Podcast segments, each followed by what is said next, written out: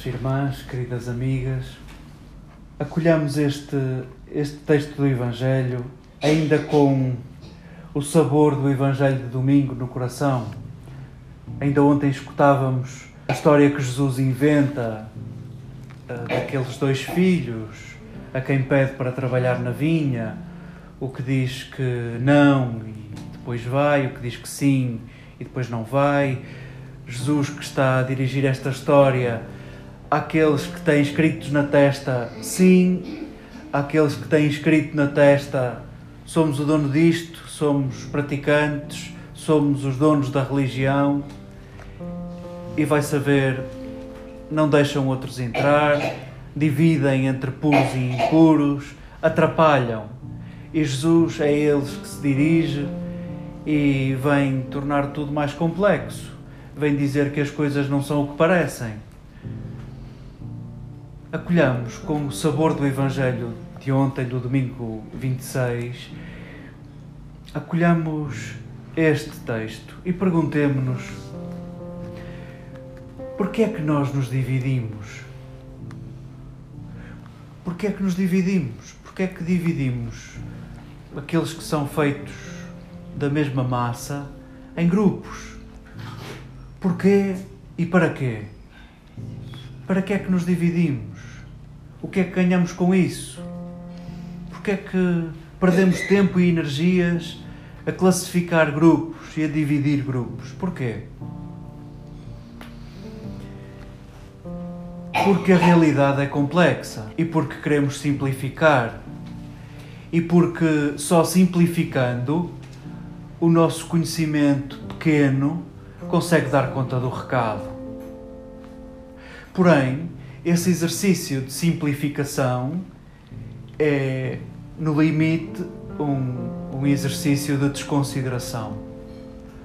O que acontece quando eu divido aqueles que acreditam no mesmo Deus que eu e aqueles que não acreditam, quando eu divido aqueles que são mais portugueses porque têm uma pele mais branquinha do que os outros, quando eu divido aqueles que são mais puros porque têm um casamento só, ou quando eu divido aqueles que são mais puros porque têm uma sexualidade parecida com a minha, ou porque amam da mesma maneira que eu amo, e os outros são menos, quando eu vou dividindo, é para reinar. Se eu neste grupo dissesse que só contam os que têm 1,84m e pesam mais de 100 kg e têm o cabelo rapado, eu era o melhor. Eu era o melhor desse grupo, não havia outro. Se calhar é isso que esconde a vontade de nos dividirmos é, é justificarmos-nos e safarmos-nos. É justificarmos e safarmos. É, é também uma pena vermos os nossos líderes, os nossos pastores, eh, que tantas vezes alinham nisto, de, de, dividirmos entre puros e impuros, entre praticantes e não praticantes, entre crentes e não crentes, entre os que amam da maneira verdadeira e correta e os que amam de maneiras erradas. Que pena, que pena, porque só serve para nos safarmos, para nos justificarmos e para que o grupinho seja mais pequeno, para que eu possa mandar e para que eu possa ser o melhor e o maior e evidenciar-me. Jesus, a esses, no Evangelho de ontem, dizia: Estais enganados Aqueles que vós pensais que dizem não vão à vossa frente. Aqueles que pensais que são menos, olha, podem ser maiores que vós.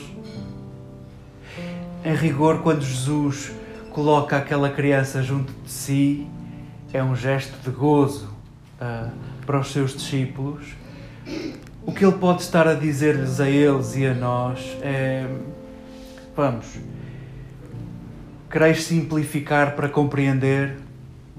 Então não simplifiqueis os outros, simplifica a tua forma de olhar. Olha, como esta criança, que nem lhe passa pela cabeça a quantidade de grupos que tu já inventaste para te justificares, a quantidade de impuros que tu já inventaste para justificares a tua pureza.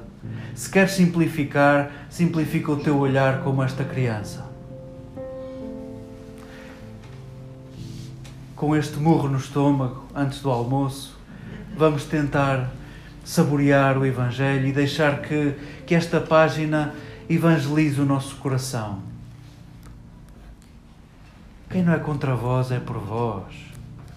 Sintamos a vontade de Jesus de incluir, de incluir, de incluir, de aproximar, de fazer um só rebanho.